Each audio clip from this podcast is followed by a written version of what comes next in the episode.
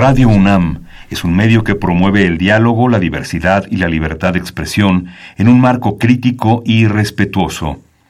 Los comentarios expresados a lo largo de su programación reflejan la opinión de quien los emite, mas no de la radiodifusora.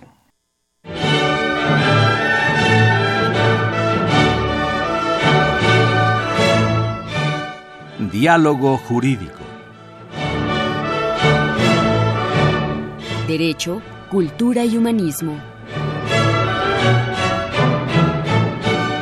Programa a cargo del maestro Eduardo Luis Fejer.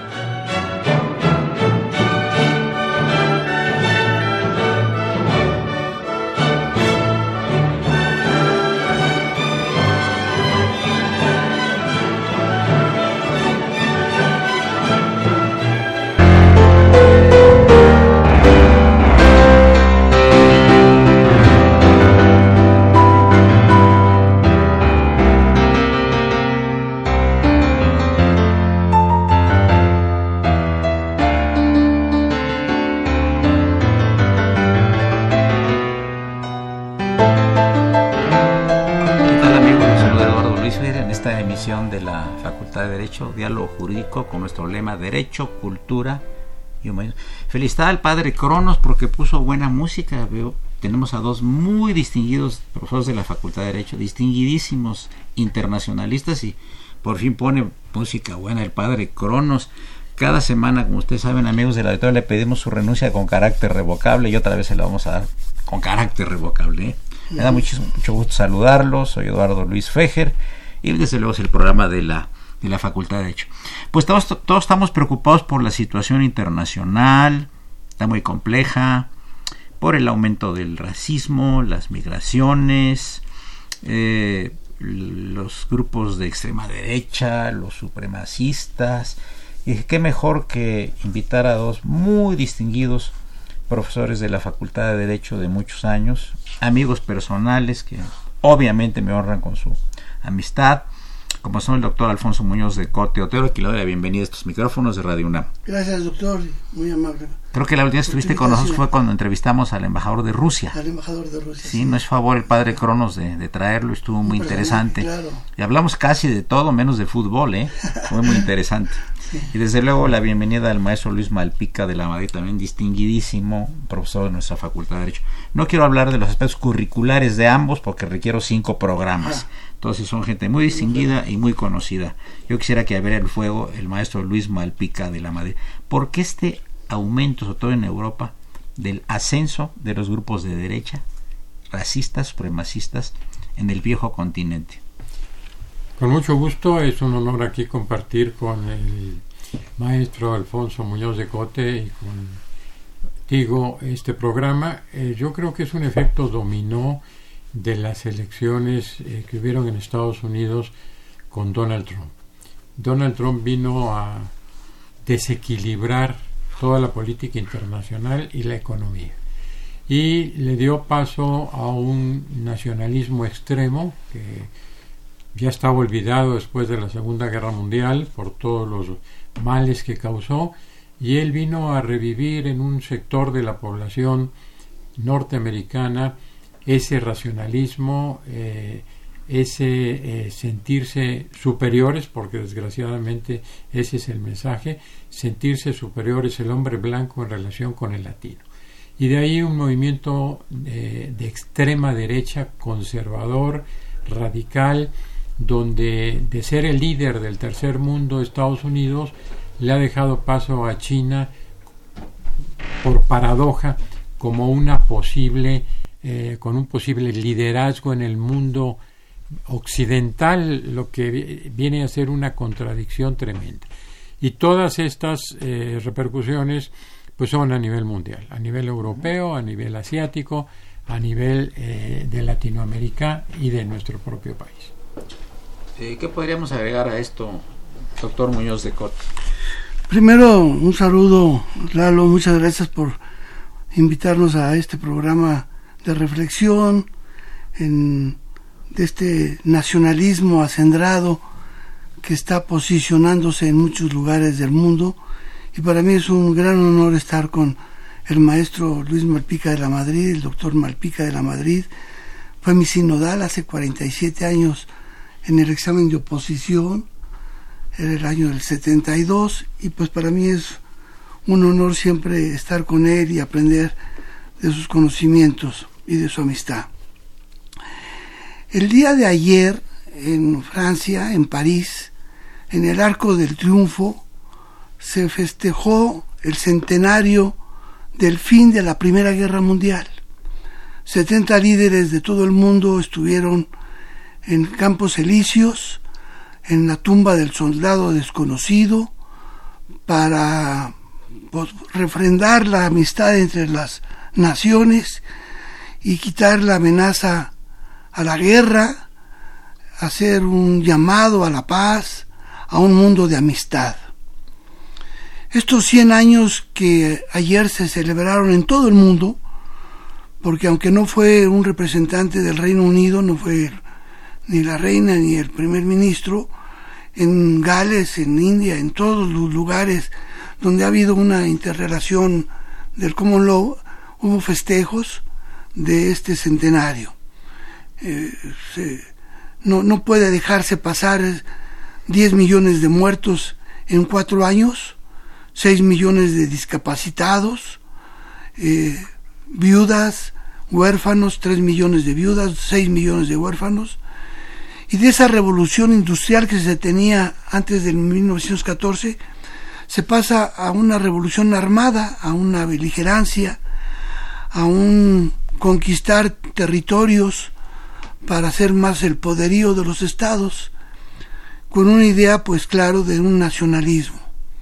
Después de estas muertes viene la Liga de las Naciones y aunque no estuvo participando en la Sociedad de Naciones de Estados Unidos, pero sí con ideas para realizar una organización internacional y fue la Sociedad de Naciones en 1920. Hay algunos estudiosos que se dice que la Primera Guerra Mundial, que fue 14, 18, 19, no terminó ahí, sino continuó hasta la del 39-45 y que la Segunda Guerra Mundial es lo mismo que la Primera, son los mismos sujetos, los mismos personajes, los mismos estados y aún más que participaron en estas dos guerras y las entreguerras fue para hacer un cambio en el orden del derecho mundial y ahí yo pienso que después del 19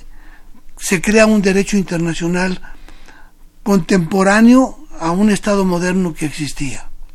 Y también el Tratado de Versalles. Claro. Que luego... La firma del 19. Hizo, que eh, de alguna manera el régimen nazi y el fascismo ascendiera en, los países de Europa. O sea que ahorcaron tanto a Alemania en un momento dado que la reacción fue violenta y en lugar de los 10 millones de muertos en total, unos cuantos años después, fueron 70 millones de muertos. Ustedes saben lo que significa, amigos del auditorio, 70 millones de muertos. Regresamos en un momentito más, es el primer segmento de la, del programa de la Facultad de Derecho. Les recuerdo que se encuentran en cabina los doctores Alfonso Muñoz de Cote y Luis Malpica de la Madrid tratando estos interesantes temas. Saludos cordiales al niño de la radio, que por causas ajenas a su voluntad sí va a llegar al rato. Soy Eduardo Luis Fejer, continuamos un momento más. Gracias.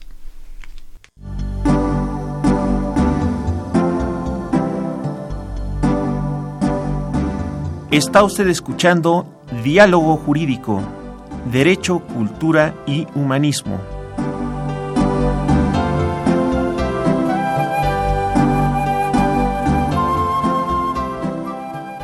a través del 860 de AM.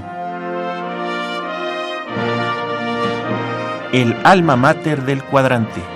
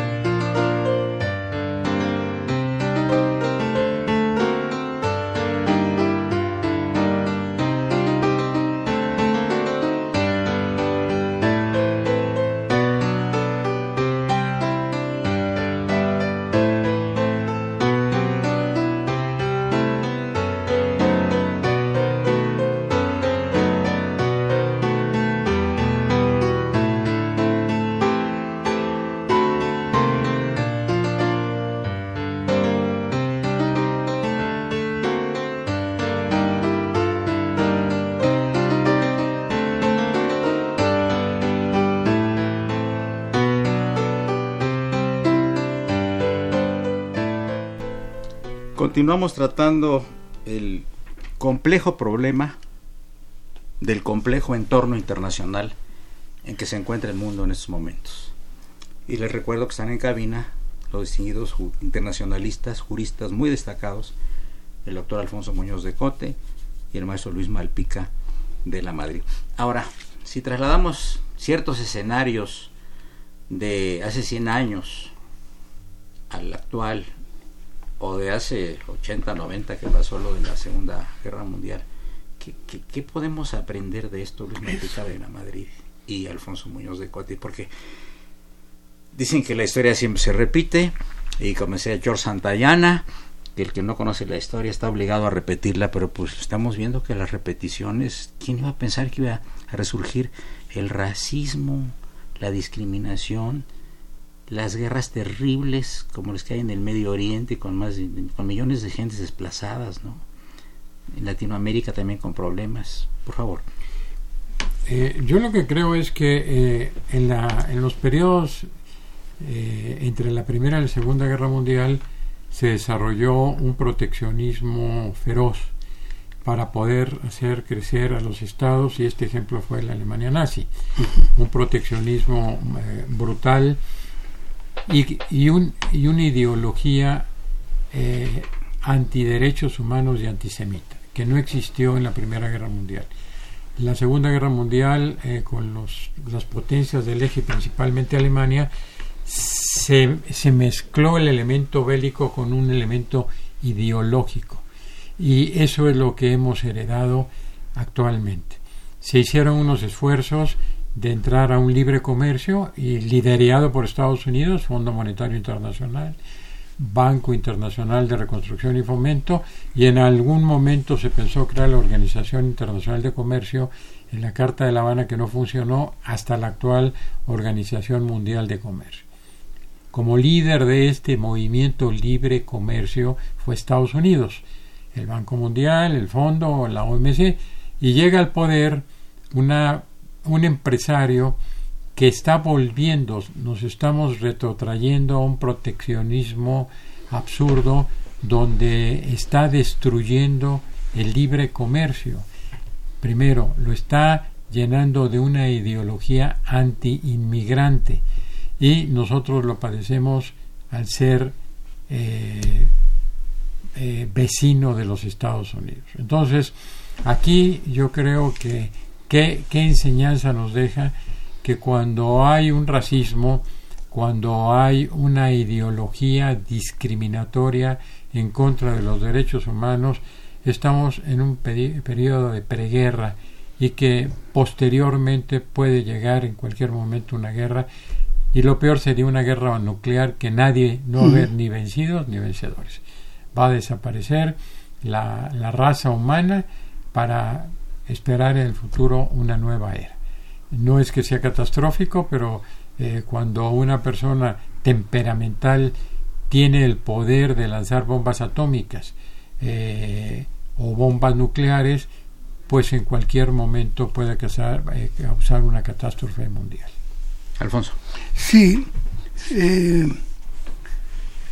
El cambio más importante del Estado en el siglo pasado fue el final de la guerra mundial 14 de 19, 18, perdón, 19 Tratado de Versalles. Hace 100 años, cuando muere la caída de abdica el Kaiser eh, Guillermo II, terminan las monarquías en Europa y ese es un cambio muy importante puesto que eh, Rusia con la caída de los azares en el 17, eh, Gran Bretaña, que aún sigue como monarquía, pero muy limitada, eh, Alemania, el gobierno el, austrohúngaro, el y la República Francesa, con sus características, en donde este cambio que involucra al Estado no solamente moderno como se llamaba desde el siglo XVI, sino ahora contemporáneo con la creación de organismos internacionales. íbamos hacia un multilateralismo muy claro en donde todos los jefes de Estado enarbolaban la bandera de la multiplicidad de tratados internacionales. Y resulta que viene, como dice el doctor Malpica de la Madrid, gobiernos nacionalistas tan fuertes como la de un candidato en los Estados Unidos de Norteamérica, que su campaña es eh, primero nosotros, primero nosotros, primero dentro del Estado y después el ámbito internacional. Por eso denunció el tratado con Asia, no quiso el tratado de libre comercio, pero él sabe, el señor Trump, que no puede aislarse sin tratados comerciales. Entonces da un paso para atrás, dos para adelante, uno para en medio, pero no, no, no se compromete con el ámbito internacional. Ayer el um, presidente francés Macron, Emmanuel Macron, en su discurso dijo, el nacionalismo es opuesto al patriotismo. El nacionalismo es traición tenemos que ir al multinacionalismo, a las relaciones multilaterales. Y bien lo estaba oyendo el presidente Putin, el presidente, fueron 70 jefes de gobierno a, a Francia. Estaba ahí el señor Trump, pero se veía la cara y se salen las noticias, no sabe francés, no se dio cuenta de lo que estaba platicando el señor presidente francés.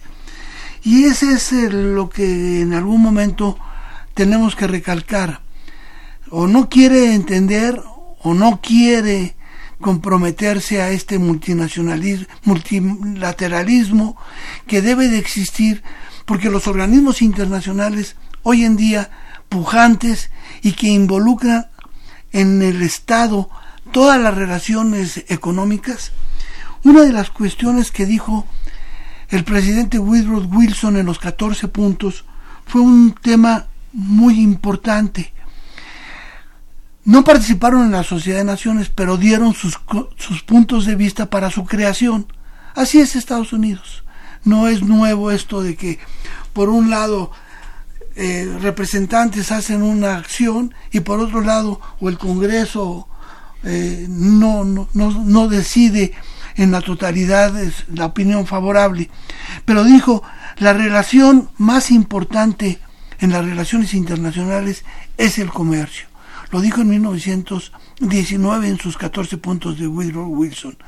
Y hoy podemos ver que los organismos internacionales tienen pues plena autonomía, se mueven en todas las relaciones del Estado y como se dice, gracias al derecho internacional público, existimos. Ahora, que hay unas guerras en locales, en, Siria, en este, este éxodo eh, de, de, hondureños, de panameños que están atravesando la República Mexicana, pues es que las sociedades no están muy contentas con gobiernos eh, y que tratan de salir para mejorar su vida personal. Sí, es, es, esto de los migrantes es una, es una tragedia en todo el mundo y una tragedia también de los que están cruzando la frontera, pero también se puede hablar de la generosidad del pueblo mexicano, ¿eh? qué maravilla el pueblo mexicano de generoso con, con estas personas, ¿no? Con cómo los atienden, cómo los reciben, eh, eh, les dan de comer, no se ve eso en ningún país, esto es una cosa que debemos enorgullecernos, ¿no? De la tradición de la generosidad del mexicano, ¿no? ¿Ibas a decir algo, Alfonso? Sí, una de las cuestiones que apuntó el doctor Malpica en eh, eh, voltear la cara a China no es eh, casualidad que hoy, el día de hoy, está el próximo canciller Marcelo Ebrard en China haciendo ligas y relaciones ya para que haya ido hasta allá para antes de, de empezar el gobierno, pues es muy positivo en, en las relaciones de México que deben ser muy plurales. Sí, por favor. Bueno, el problema migratorio es un problema mundial eh, con muchas aristas eh, y realmente eh, en el caso de México es un caso todavía más problemático porque es emisor de migrantes pero también es paso de migrantes para Estados Unidos. Entonces, y tenemos además una población más o menos de 50 millones de mexicanos en extrema pobreza o en pobreza y de esos en extrema pobreza 6 o 7 millones que requieren lo mismo, lo mismo que los migrantes, requieren trabajo, requieren agua, requieren salud, requieren medicinas. Entonces México se está caracterizando por una política muy loable de apoyo a los derechos de los migrantes, pero también tenemos que pensar en la población local, es decir, cómo vamos a ayudar a los extremadamente pobres que no tienen nada y son los que migran también a Estados Unidos, son los que migran a Estados Unidos. Entonces se presenta una situación paradójica porque por un lado pues hay una invasión del territorio mexicano por las razones que sean. Hubo una invasión porque nadie puede entrar a un territorio extranjero sin una visa o sin un permiso. Y por otro lado, emigran por las condiciones de pobreza, de insalubridad, de violencia que hay en otros países. Pero la solución no va a ser México. La solución lo están pensando en Estados Unidos. Y en Estados Unidos no van a pasar. No van a pasar, ya lo anunció Trump. Entonces, ¿qué va a suceder? Se van a quedar como colonias pobres en los estados fronterizos mexicanos. Y eso va a crear un problema de salubridad, un problema de seguridad, un problema de atención a personas muy pobres, a niños, a familias, que ese es un gran reto para el Estado mexicano. Sí que abundaros un poco en esta cuestión de la migración antes de que llegue el corte en tres minutos. Lo que sí es que se han visto apoyados desde la entrada a Chiapas los migrantes. Y por gente humilde también, ¿eh? Por gente humilde, que los ayuda a los migrantes, ¿eh? Eso es interesantísimo. Los este gobiernos de los estados, eh, los gobiernos de Oaxaca, de Chiapas, de Puebla, eh, aquí en el, la Ciudad de México, con albergues en donde se les da todos los apoyos médicos, de comida, Ahorita ya van por San Luis Potosí con, y salen a las calles las gentes. Eh, en los noticieros podemos observar que o, ver los que tienen camionetas la utilizan para llevar a, los, a las gentes y apoyarlos en caminos en donde vemos pues mucha pobreza, mucha pobreza. Pues amigos, llegamos a la parte media del, del programa, tratando estos temas tan delicados que es lo complicado que está la situación internacional y la situación tan delicada también, eh, y en algunos casos trágica, de los migrantes en el mundo. Les recuerdo que nos acompañan en cabina los doctores Alfonso Muñoz de Cote y el maestro Luis Malpica de la Madrid. Vamos a hacer un enlace en breve telefónico con el doctor Jorge Fernández Ruiz, director de la revista de la Facultad de Derecho, y un poco más adelante algo muy interesante para nuestro auditorio, las palabras que pronunció la doctora Elba Leonor Cárdenas Miranda con la ceremonia del claustro de doctores en Derecho con motivo del ingreso de nuevos doctores, evento que presidió nuestro digno director de la Facultad de Derecho, el doctor Raúl Contreras Bustamante. Soy Eduardo Luis Fejer, continúo en el 860, esto es Radio Universidad Nacional Autónoma de México.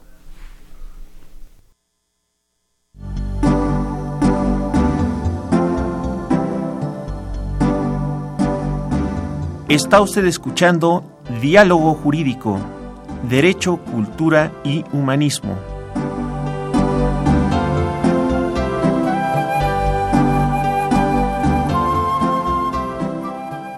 A través del 860 de AM.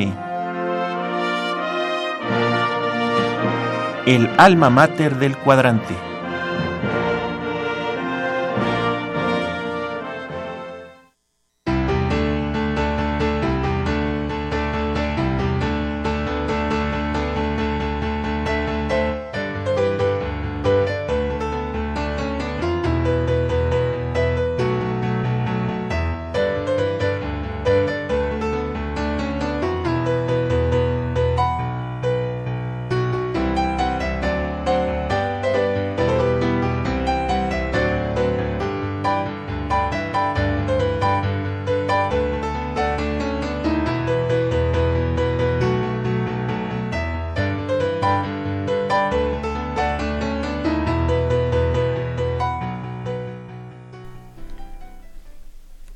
Fernández Ruiz. ¿Cómo le va, doctor? Qué saludarlo aquí. Un eh, saludo, reitero, cordial de la cabina de Radio UNAM, donde estamos transmitiendo en vivo, y particularmente de dos invitados que tengo aquí, distinguidos tanto como lo es usted, el doctor Alfonso Muñoz de Coti y el maestro Luis Malpica de la Madrid. Los tres les mandamos un saludo muy cordial.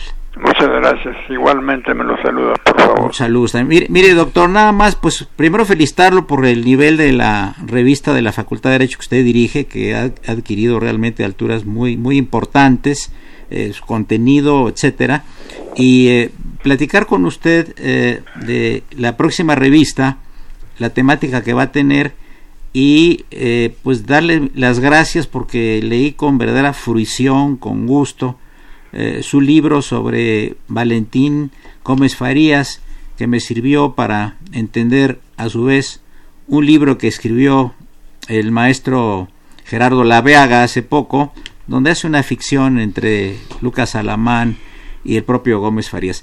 Pero de eso lo felicito y le agradezco, pero sí quisiera eh, eh, preguntarle y que usted le comente al auditorio la temática de la última revista y de la próxima bajo su digna dirección.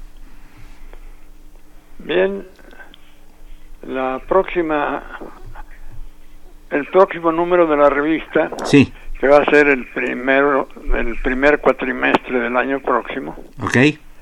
va a versar sobre temas de derecho social, es decir, derecho del trabajo, derecho de la seguridad social, derecho agrario, derecho sindical, en fin, todas las ramas del derecho social.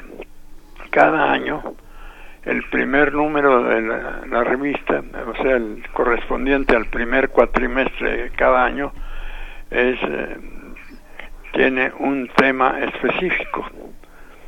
En el eh, número último que está ya disponible en la página de la Facultad de Derecho, que todo mundo puede consultar, independientemente de, que, de cuál sea el país en el que se encuentre, Ahí tenemos una temática variada, porque no es un tema en específico, puesto que este es el último número del eh, correspondiente a este año de 2018.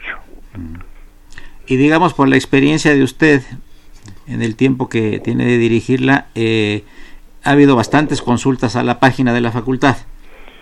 Sí, ha crecido el número de consultas porque debo aclararle que la revista siempre ha tenido una gran un gran nivel de calidad.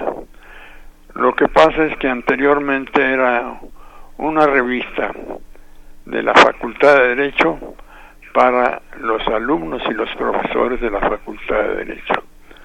No había prácticamente artículos de autores que no fueran profesores de aquí de la universidad, de la Facultad de Derecho. Así es. Pero su nivel era excelente, siempre lo ha sido. Entonces tiene una larga tradición de más de medio siglo. Estamos pues respaldados por esa trayectoria excepcional. Ahora la revista ha cambiado para convertirse en una revista de la Facultad de Derecho para toda la comunidad académica de todo el mundo especializada en el ámbito del derecho. Es pues una revista exógena. Antes era una revista endógena, pero ahora nos hemos abierto con el ánimo de que sea reconocida por eh, el CONACIT como una revista de máxima calidad, de calidad de competencia internacional. Ese es el cambio que ha habido a raíz de que se me encomendó la dirección de la revista. Pues doctor eh, Fernández Ruiz, yo le agradezco mucho su comentario, ya los escuchamos eh, muy interesantes al aire. Le mandamos un saludo respetuoso, reitero, los doctores Alfonso Muñoz de Cote y Luis Malpica de la Madrid y su servidor, y por supuesto seguiremos en, en contacto para darle seguimiento a tan prestigiosa revista, particularmente bajo su digna dirección. Muchas gracias, muy buenas tardes. Muchas gracias, buenas tardes. Buenas tardes, gracias. Amigos del auditorio, continuamos platicando con los maestros Muñoz de Cote y Malpica de la Madre. Yo quería eh, abundar un poquito en el tema de las migraciones, don Alfonso Muñoz de Cote, que ocurrieron después de la Primera Guerra Mundial, después de la Segunda Guerra Mundial, y ahorita eh, a fines del siglo XX y principios del XXI, las terribles que tenemos del Medio Oriente. ¿no? Eh, uno de los labores más fuertes que las Naciones Unidas han realizado es con esta ACNUR, la Organización Internacional para Refugiados, en donde pues son diferentes los niveles, porque unos son los refugiados políticos, otros refugiados humanitarios. Eh, se ha complicado porque mandan a los niños nada más y después los separan de sus padres o de su mamá y, y pues la verdad es muy muy difícil esta situación la cual el gobierno mexicano por ejemplo en los Estados Unidos los 50 consulados, y no me va a dejar mentir el embajador Luis Malpica de la Madrid, que estuvo en, en, en Houston, estuvo como representante de México ahí, pues la acción y la actividad que se realiza es muy fuerte y es muy importante. Y el gobierno mexicano, que siempre ha tenido una vocación por la vecindad que se tiene con los Estados Unidos, y el gran número de personas que vienen de Guatemala, de El Salvador, de Paraguay, de Honduras, de Puerto Rico, etcétera, ¿no? Y vienen por cuestiones de Venezuela, de Colombia, de Perú. Somos uno de los países, si no el que más recibe de diferentes nacionalidades.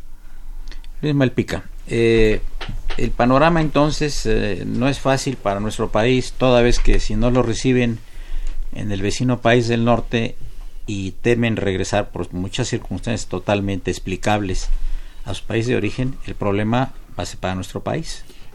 definitivamente. Y el, el en el problema están involucrados todos los gobiernos del mundo, porque la inmigración que está recibiendo Europa eh, con motivo de la guerra en Siria, en eh, Libia, etcétera, eh, las grandes potencias deberían de resolver esos problemas en el lugar para darle seguridad a los ciudadanos de esos lugares de no emigrar por seguridad a otros países. Entonces, lo mismo tiene que pasar en Centroamérica y lo mismo tiene que pasar en México. En México tenemos que alentar a nuestros propios ciudadanos a nuestros, hasta a nuestros trabajadores, a nuestros eh, campesinos, dándoles fuentes de, empleo remunerativas para que no busquen el sueño americano, eh, porque curiosamente son los más pobres del país los que migran y por contradicción, por paradoja, las remesas que nos envían de Estados Unidos son la segunda o tercera fuente más importante de ingreso de divisas para México, de las personas que se fueron en extrema pobreza, que encontraron trabajo, que encontraron una forma de sobrevivir y le mandan a su familia los recursos suficientes para ayudarlos. Ese es un ejemplo realmente de una, de una emigración eh, sin documentos, pero muy positiva. Absolutamente. Tenemos dos llamadas del auditorio. La diplomática Harriet Jones dice que ayer en la Ciudad de México, en el Campo Marte, se conmemoró el centenario del armisticio que puso fin a la Primera Guerra con la presencia de embajadores y autoridades. Hubo música de, gaita y todo eso. Así que bien. Que no se olvide, dice la diplomática Harriet Jones, eh, para que esto nunca se repita. Ojalá así, sea, así lo deseamos todos. Ojalá haya la inteligencia para evitar que alguien aplane uno de los botones nucleares cómo están las cosas. Eh, la distinguida jurista Cilia Sobrevilla saluda a los doctores Muñoz de Cote y Malpica de la Madrid. Muchas le, gracias. Le, dice, le dice la doctora Cecilia Sobrevilla que le parece particularmente importante e interesante el tema y me comenta que ella lo ha estado comentando como profesora distinguida que es de la facultad. Muchas gracias. Un saludo, por favor. Claro, encantado. Entonces, eh, Alfonso, el panorama en el aspecto de la migración de Centroamérica para México parece ser un problema aunado de los que ya tenemos y a los que hizo mención el doctor Malpica de la Madrid, de la cantidad de gente en estado de pobreza, de pobreza extrema, más la gente que si eh, no, la van a, no van a permitir estos miles de cruzar la frontera, quién sabe cuántos de ellos se van a regresar a sus países de origen dada la insalubridad, violencia, condiciones económicas, etcétera. ¿Cuál, cuál, es la opinión internacional también como y vienen más caravanas ya una ya atravesó para Chiapas, otra ya se fue para Veracruz, que otras de San Luis Potosí, otros para eh, el gobernador de Chihuahua les dijo que abría las, los brazos para recibir a, los a estos caminantes, ¿verdad? Que están atravesando la República Mexicana. Pero también hay una cosa muy importante.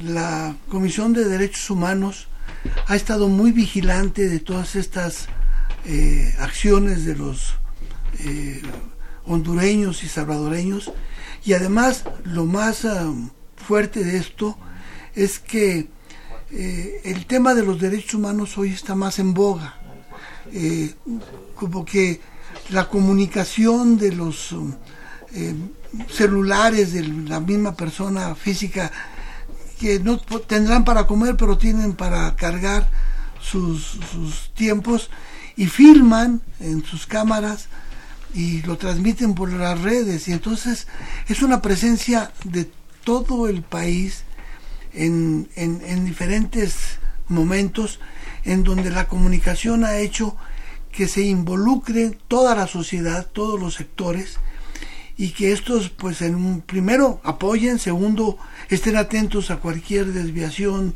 de derechos y entonces lo que viene siendo es que eh, llega la justicia más rápido o eh, el apoyo más pronto para, para este tipo de, de, condición. Muchas gracias. Eh, amigos, vamos a escuchar a continuación las palabras de la doctora del Leonor Cárdenas Miranda que nos permitimos grabarlas porque hubo una ceremonia muy interesante que presidió nuestro digno director de la Facultad de Derecho, el doctor Raúl Contreras Bustamante, la semana pasada, donde ingresaron nuevos doctores al claustro de doctores en Derecho eh, y que, me pareció eh, este, las palabras de la doctora que da una explicación sobre el tema eh, de qué es el claustro, cuál es el origen del claustro, que me parece particularmente interesante para nuestro auditorio que no ha escuchado de este claustro. Entonces le voy a pedir al padre Cronos que por favor proceda ya a poner la grabación. Muy buenas tardes, doctor Bustamante, director de la Facultad de Derecho, doctor Víctor Arregazón, secretario general de esta facultad, doctor Armando Soto Flores, jefe de la División de Estudios de doctor Diego Valadez, distinguido constitucionalista, investigador del Instituto de Investigaciones Jurídicas y yo diría mexicano de tiempo completo. Doctor Fernando Flores Tejo, miembro del claustro. Ivonne Cristina Silva Tobar, doctora representante de los nuevos miembros que hoy ingresan a este claustro. Apreciable concurrencia. Me voy a permitir hacer una breve reseña de lo que ha sido el origen del claustro y no puedo dejar de mencionar con ello los orígenes de la Facultad de Derecho.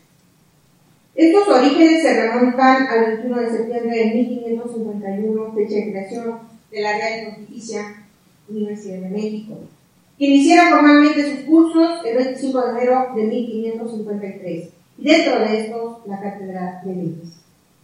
La inicialmente considerada Facultad de Cánones y Leyes ofrecía los grados de bachiller, licenciado y doctor.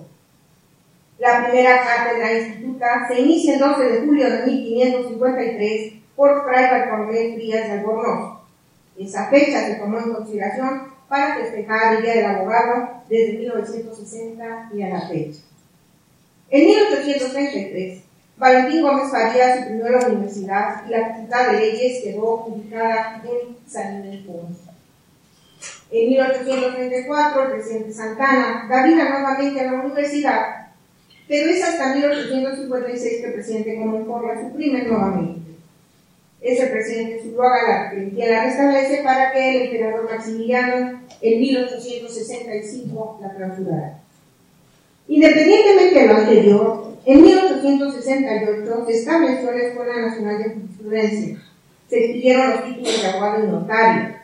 El 22 de septiembre de 1910, el entonces presidente Porfirio Díaz Mori inaugura la Universidad Nacional Autónoma de México y la Escuela Nacional de Jurisprudencia se reorganiza y moderniza sus planes de estudio. Para mayo de 1929, el presidente Emilio Cortesí decretó la autonomía de la universidad, teniendo como antecedente una huelga de la Escuela Nacional de Jurisprudencia. Para 1936 encontramos los antecedentes de la creación del posgrado en Derecho. Se elaboraron seis proyectos para la instauración de este doctorado durante la época del entonces director Alfonso Noriega.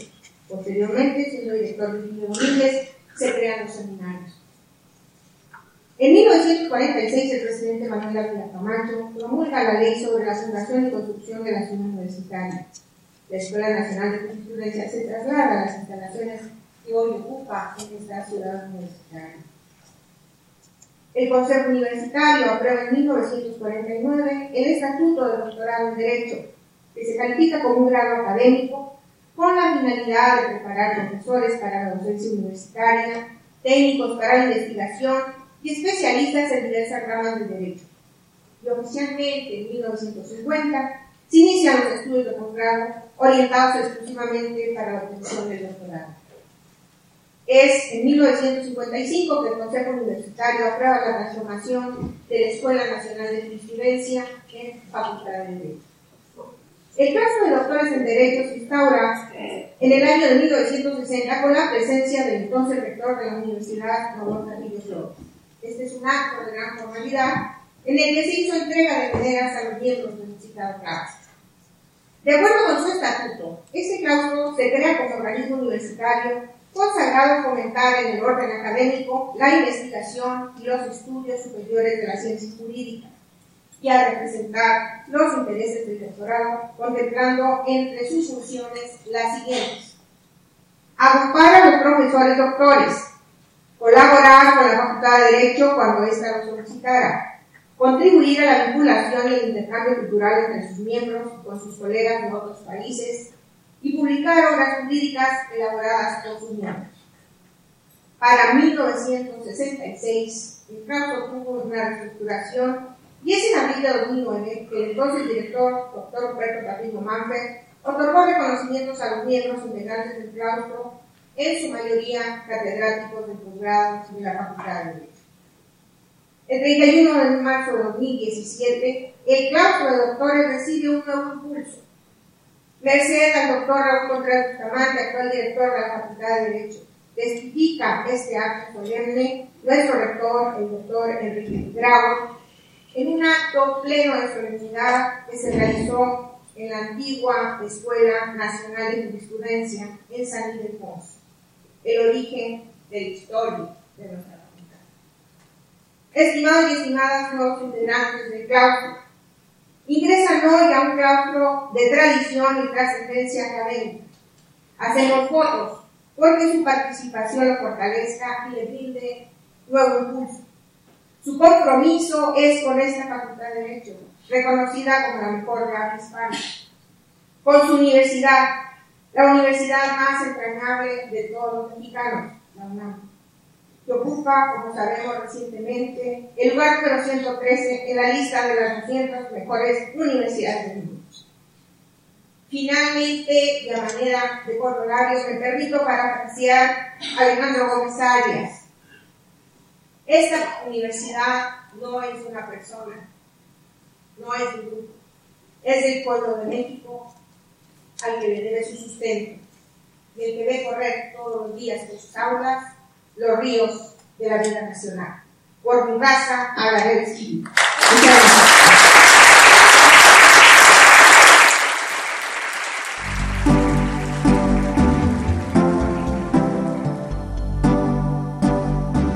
Está usted escuchando Diálogo Jurídico, Derecho, Cultura y Humanismo.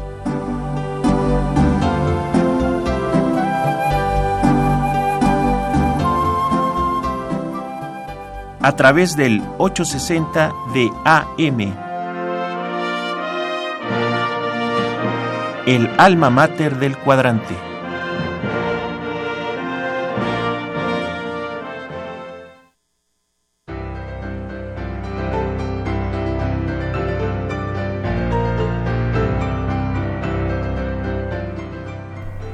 Pues amigos, ya escucharon las palabras de la doctora Elba Leonor Canes Miranda, eh, platicando de, la historia del claustro. ¿no? Este, eh, tenemos una llamada del alumno de la Facultad de Derecho, Carlos Daniel Martínez Reyes, que felicita mucho al programa y particularmente a los maestros Muñoz de Cote y Luis Malpica de la Madrid. Muchas gracias, Carlos Daniel Martínez Reyes. Maestro Muñoz de Cote, conclusiones. Sí, antes de ello, perdón, no sé si puedo hacer un comentario. Por favor. Unirme a una petición que hizo hace dos programas el um, doctor Eduardo López Betancourt, que por cierto mañana se instalará el próximo Consejo Técnico, en el cual él va como consejero y también un servidor, cosa que estoy muy contento y muy agradecido de la votación que hubo el pasado viernes, más de 430 profesores y agradezco los votos de ustedes.